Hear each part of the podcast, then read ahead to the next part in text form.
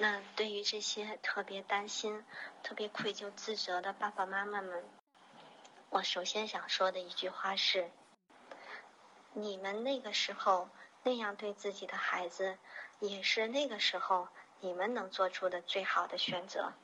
你们也受制于自己的童年，受制于当时的环境，当时你也只能做出那样的选择，那个对你来说已经是最好的了。所以。先抱一抱自己内在的小孩，先彼此拥抱和鼓励一下，对自己说：“我那个时候只能做到那样，从现在开始，我有了觉知，我可以创造不一样的世界了。”所有的心理创伤，无论发生在什么时候，胎儿期、婴儿期还是儿童期，我可以非常肯定、非常负责的说。所有的心理创伤都是可以疗愈的。我自己就是一个创伤非常非常重的人。有人跟我开玩笑说：“李雪，要是有比惨大赛的话，那你可以去参加。”但是确实我的童年相当惨，但但是我知道的很多的故事，那真的是没有最惨，只有更惨。有那么多人，都是从地狱和魔鬼般的童年走出来的，这个过程真的是非常非常不容易。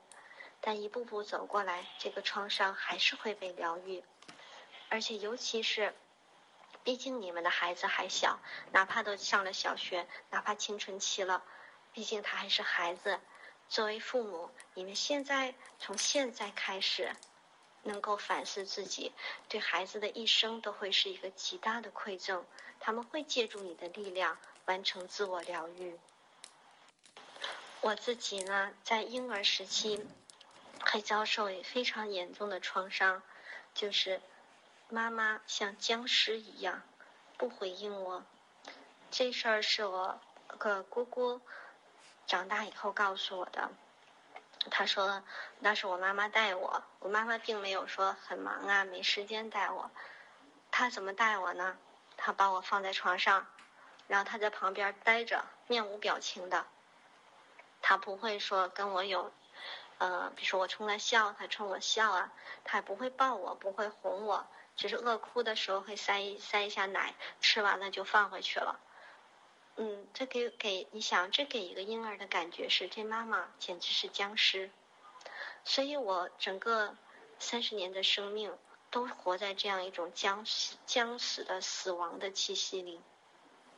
我经常陷入很深很深的无助、很深很深的黑暗中。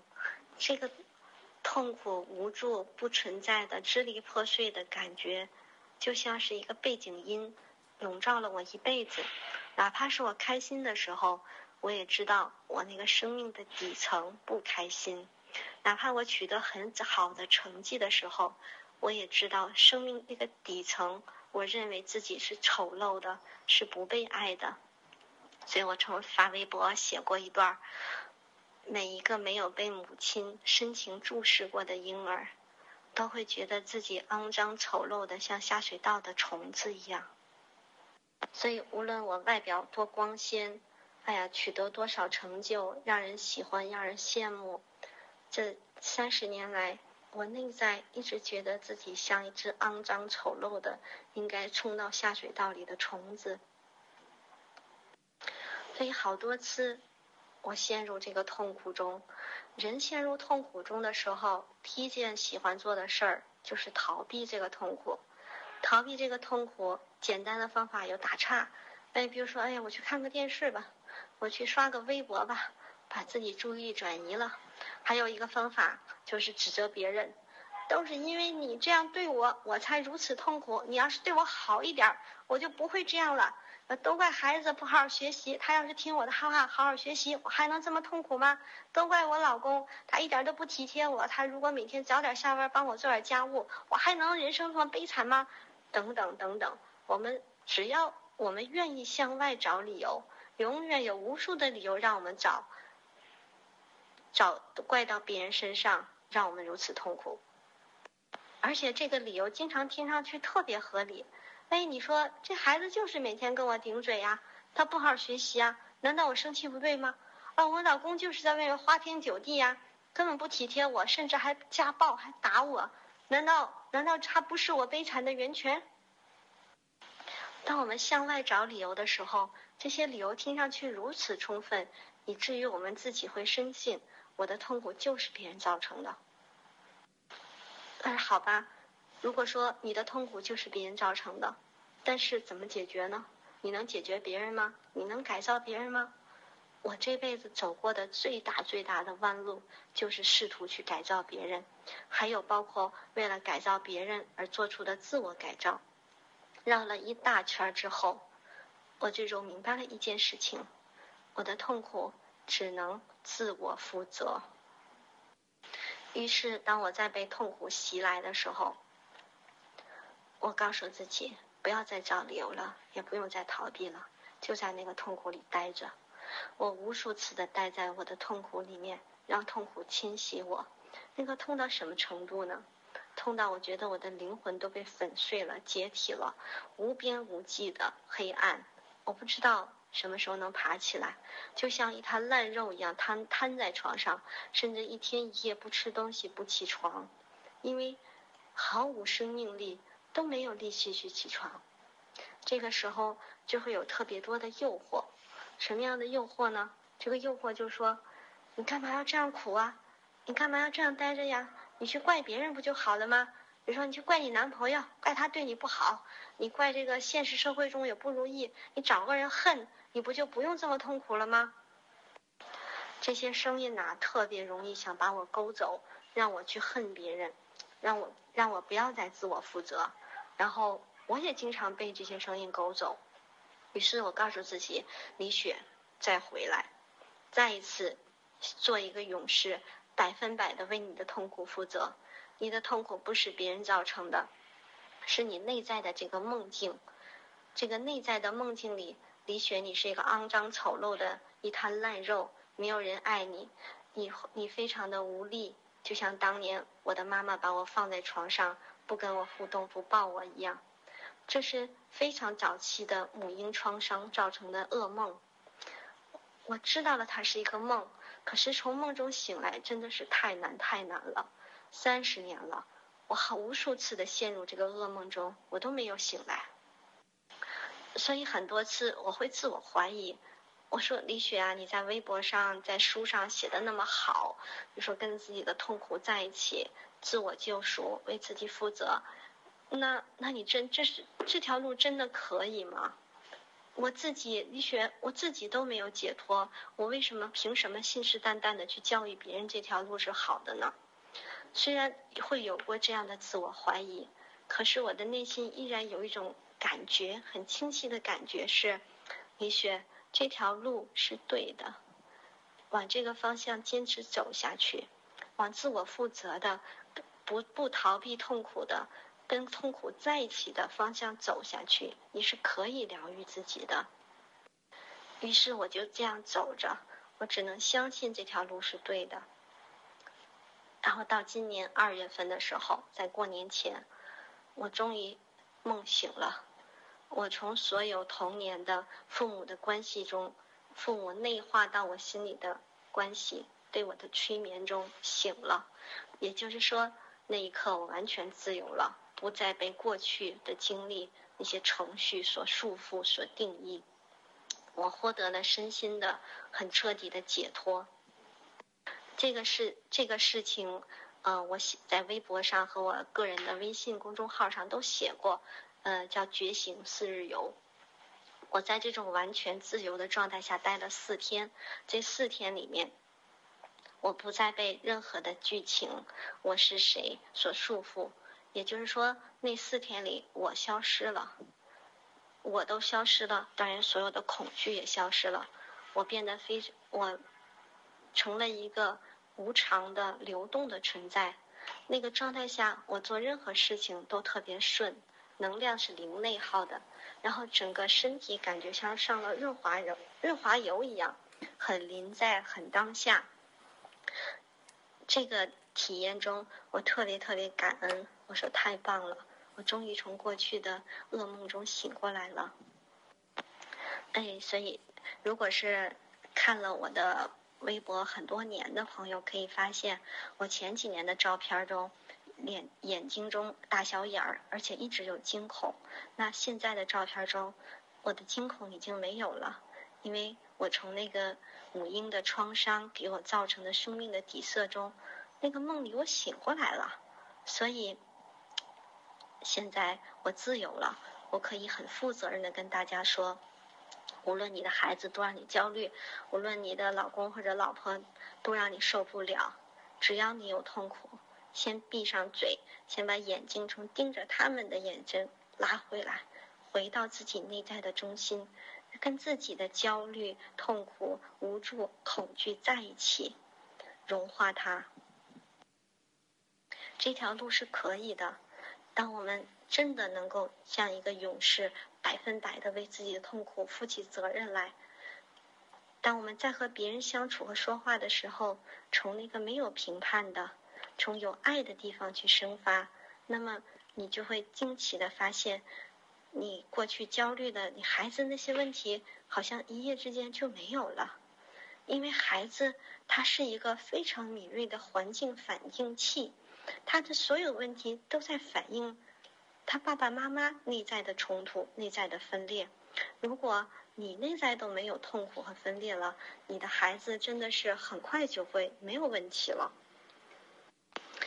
然后提问的朋友们中啊，好几个提到了这个婆媳关系的问题。我相信来这里听课的爸妈都是有很新的教育观念，真的想给孩子爱和自由。那可是这。老一辈可不是这样啊，他们总是控制不住的去教育孩子，控制不住的把小时候对你那一套又照搬到对你的孩子身上。可以想象哦，到这种情景，爸妈肯定是很愤怒、很生气的。所以，如果你遇到这样的事情，对你的婆婆特别愤怒，那么要对自己说：“我允许我的愤怒，我能够愤怒，说明我内在更有力量了。”我想要去终止这个家族痛苦的轮回，所以我要感谢自己的愤怒。我很棒，我很有勇气。嗯，那么回到事情上，回到具体的事情上，首先孩子他内在出什么会内化到他心里呢？最主要的还是他的爸爸妈妈对他的影响。只要爸爸妈妈是给他爱和自由的，那么。孩子内在就会融化进爱和自由的种子，他会知道这个世界上的人并不是每个人都跟爸妈一样。你说我爷爷奶奶跟爸妈对我的方式不一样，我爷爷奶奶看世界的方式和爸妈不一样，他的内在也会去思考：哎，为什么这些事不一样呢？是什么造成了他们不一样？他会去感受谁给他的能量是顺的，谁给他的能量是拧巴的。孩子的智慧会天然的指引他，会靠近和内化喜欢那些能量顺的，然后会去思考那些不顺的，但是并不认。所以呢，爸爸妈妈对于这件事情并不需要过度的焦虑，只要你给予孩子的是真坚实的爱，捍卫他的自由，那么其他人对他的影响其实会很小的。然后回到具体层面。然后很多人跟我讲这个婆婆如何变态，这时候我就很就会问一个问题，说，哎，为什么呢？你一定要和婆婆住在一起呢？这时候爸妈就会，哎，这些人就会说一些很现实的理由，哎呀，我上班啊，真的没时间照顾孩子啊，必须要请婆婆呀，请保姆又不放心呐，等等等等。你会听上去这些理由啊，特别的，特别有道理，但是我。我看事情总喜欢看它更深的层面，我就在思考，如果说你认为自己的孩子是最宝贵的，那么有什么是困难是不能为你的孩子克服的呢？你都能花几百万去给孩子买学区房，甚至为他存拼拼死拼活存出国留学的钱，难道就不能拼死拼活的给孩子找一个真正放心的保姆？啊，或者就拼死拼活的自己带，而非要请进一个你觉得会伤严重伤害你孩子的人在自己家里吗？然后我继续去感受，哎，为什么这些人对于要把老老跟老人住在一起这事儿特别执着？我有一个发现是，他们其实这样的父母，他们对于想去改造自己的父母特别执着。比如说，我觉得我妈妈很有问题，我想改造她，那，那么，当我生了孩子，我这时候就特别想把我妈妈叫过来。一起帮我照顾孩子，然后指责我妈妈。你看看你，你哪个地方做的不对？你小时候就是这样对待我的，你现在又想这样对待我的孩子。我已经学了很多心理学了，我已经搞懂了。你这样就是在伤害，你明不明白？你在伤害我，你在现在伤害我的孩子。这是一种内在的较劲儿。我们想通过自己生孩子这个契机，再去教育和改造我们的父母，包括把婆婆请来也是一样。也是我们想要去改造父母的那个愤怒，转移到了改造婆婆身上，所以我们满脸整天就盯着这个婆婆或者是呃妈妈如何不会教育孩子，如何虐待自己的孩子，然后经由这个过程，再把当年自己受苦的时候没有发泄出的愤怒再发泄一遍，当然也包括过去被压抑的恐惧。我如果说说，哎，我说婆婆一句，这个婆婆会不会自杀呀？婆婆会不会把我怎么样啊？等等，把自己童年的痛苦、恐惧都重演一遍，这就是轮回，这是一种强迫性的重复。这样的例子非常多。就是明明知道自己的孩子会受伤，但是找了一堆外在的理由，继续跟婆婆或者妈妈厮混在一起，每天去纠缠你这样不对，你这样错了，你伤害了我，但是我还要给你面子，我还要孝顺你，等等等等。就静下心来问问自己，这真的有必要吗？现实中真的我就地球上找不出第二个能够代替我婆婆或者妈妈照顾我孩子的人吗？我跟我的妈妈有内在的纠结、痛苦，彼此的控制、改造欲望。我看到她，我承认她，我去解决她，面对她，而不是一定要把她招到家里来，再通过把这个痛苦在我自己孩子身上重演一遍来解决这个轮回。我的痛苦我负责，我给我下一代的尽可能的是爱和自由的环境。然后这有有一个提问说。哎，李雪老师，你经常说要接纳孩子的攻击性，可孩子攻击我的时候，我确实很生气呀。难道我还要假装接纳吗？还是如实的告诉孩子我很愤怒？哎，这个问题提的非常好，那我就多说一点，就说孩子的攻击性是怎么回事儿。这个著名的客体关系心理学家温尼科特说，攻击性是孩子天然的生命力的表达。如果一个孩子在小时候完全不呈现攻击性，那一定是攻击性被压抑了，他的生命力被削弱了。所以，当我们看到孩子的攻击性的时候，可以去理解那个原始的能量是想要触碰我们，是想要链接这个世界。当然，有时候这个能量表现形式出问题了，表现成可能要打人，甚至把人打出血了，但这是形式出了问题。而不是那个能量本身出了问题。如果自己被攻击了，感觉很愤怒，这个时候当下的真实的你就是愤怒的，没必要去装作我不愤怒啊，妈妈是圣母啊，没必要。但是你要知道，神应该为这个愤怒负责？如果你说孩子我很愤怒，以后你你不可以再这样，那么等于我们是让孩子去为这愤怒负责了。我们可以自己这个时候，哎，说孩子对孩子说，妈妈很愤怒，妈妈需要自己待一会儿，因为这个愤怒是妈妈的事情，与你无关。于是我们跟自己的愤怒待着，去看，哎，小时候当我表达攻击性的时候发生了什么？有可能我是被妈妈攻击了，所以我对于攻击这个事情感觉特别敏感，我又陷入了和妈和自己妈妈的那个轮回中，攻击与被攻击，愤怒与被愤怒。那有了这一层觉知，我们就可以抱抱自己内在的那个小孩儿。也许你的孩子充满了攻击性，他正是想要告诉你：妈妈，伸展出你的手脚吧，伸展出你的能量吧，这是可以的。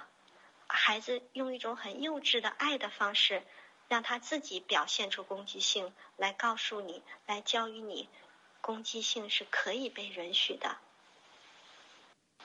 嗯，有来访者有一次带他两岁的女儿来，这个女儿看见我，小手就挥起来，要打我的脸。那这个时候我就把他的小手接过来，很轻柔的把他挥舞的小手接过来，然后把他的小手放在我的脸上，让他摸了一下我的脸，然后对他表示了笑容。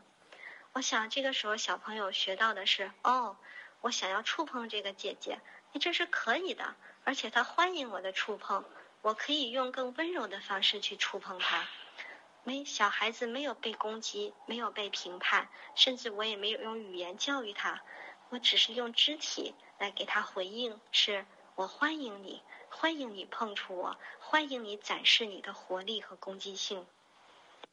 所以啊，当孩子如果在打你，你觉得很疼，你可以，你可以去保护自己，让自己不被打，然后告诉孩子妈妈很疼，然后同时去觉知内在，不评判，不教育，然后当你碰触孩子的身体的时候。你可以用更临在的、更舒服的方式去碰触孩子的身体，让孩子感受到哦，原来我可以，我和别人建立链接是可以有这种更温柔、更美好的方式的。哎，那有些朋友说推荐一些书，那我真是理所当然的，首先要推荐我自己刚出的书了。这本书的名字叫《当我遇见一个人，母婴关系决定孩子的一切关系》。这个书在当当啊、亚马逊啊、京东啊等等，几乎还有淘宝，所有的网络渠道都可以买到。这个特别感谢大家的爱，这个首印的四万册在预售一周多的时间已经印完了、售完了。谢谢大家对我的厚爱。那这本书呢，看上去是讲讲孩子、讲育儿的，其实它更重要的是讲。我们每个人如何深入自己的潜意识，去看到自己内在的小孩，重新养育自己，做自己的好爸妈的过程。当我们能够把自己再重新养育一遍，养育好，咱们的孩子怎么可能有问题呢？那认识母婴关系是我们自我认识过程中特别重要的一个环节。希望如果买了这本书的朋友。在你看这本书的时候，先别着急把自己放在父母的位置，先把自己放在小孩的位置，然后去重新拥抱、亲吻咱们那个内在的婴儿，抱抱他，对他说：“我现在可以爱你了。”然后关于育儿呢？我这时候特别推荐和喜欢的书是尹建莉老师的书，他的新书《好妈妈胜过好老师二：自由的孩子最自觉》。尹建莉老师是我觉得三观最正的关于讲亲子关系、讲育儿的老师。他虽然不是心理学专业的，但是他天然的能够看见孩子，能够懂孩子，而且他自己就是一位妈妈。书书里面很多例子是特别实用的，所以真的是殊途同归。无论你是哪个学科的，只要你看见了真相，说出的话都是很相似的。所以我特别喜欢尹建莉老师，推荐大家都去看看他的书。然后讲课过程中呢，我经常会提到心理学，提到客体关系心理学。啊，可能有的朋友就会问了，哎，我也想学心理学，怎么学呢？那我觉得学心理学有一个特简单、特好的途径，其实我也是这么学过来了，就是读武志红老师的书。我最初也是看着他的文章，看着他的书走进了这条路。他的书会用很通俗、简单的语言，把客体关系心理学的实质和内核讲出来。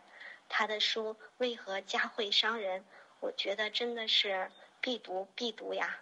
我想，我能够有今天，也是要特别感谢武志红老师，感谢他把这么好的专业的知识向大众传播，让中国人都提早了很多年知道了心理学是个什么滋味儿。我经常提到灵性啊，内在的智慧，内在的精神内核，啊，大家说，哎，这不是灵性灵性方面的知识，我怎么开头怎么学呢？那我也想给大家分享的是，我走上灵修灵性修习这条路是跟着张德芬老师开始的。张德芬老师那本《遇见未知的自己》，他指引我走上了灵性的认识自己的道路。那这本书我就不想多说，因为它是要值得你静下心来从头到尾读完的，而且书很好读，并不晦涩难懂。就跟随张德芬老师这本《遇见未知的自己》，来一趟心灵奥秘之旅吧。然后关于精神分析心理学，我这时候还要特别感谢一下曾奇峰老师。那曾奇峰老师是中国精神分析之父，是他引进了，是他将精神分析引进中国，而且曾奇峰老师讲的课都很棒的。啊他他出的书哦，可能暂时买不到，但是今年应该今年，呃年末会买到。大家可以关注一下曾奇峰老师的微博和微信，嗯，学习精神分析，我觉得跟曾奇峰老师的学也会是个很棒的途径呢。那咱们今天讲的内容，孩子的情商。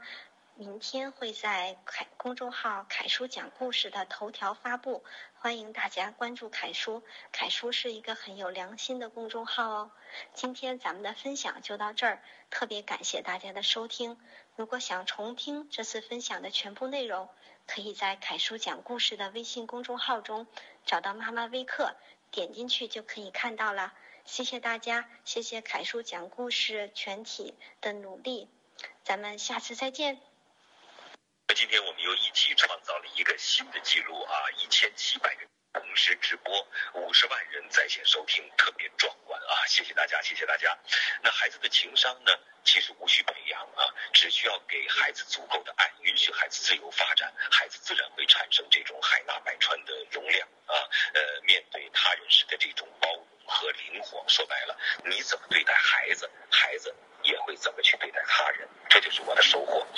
好，欢迎大家参加今天的微课的课后讨论，说出您的观点。咱们下周四的妈妈微课不见不散。那今天我们又一起创造了一个新的记录啊！一千七百个群同时直播，五十万人在线收听，特别壮啊！谢谢大家，谢谢大家。那孩子的情商呢？其实无需培养啊，只需要给孩子足够的爱，允许孩子自由发展，孩子自然会产生这种海纳百川的容量啊。呃，面对他人时的这种包容和灵活，说白了，你怎么对待孩子，孩子。也会怎么去对待他人，这就是我的收获。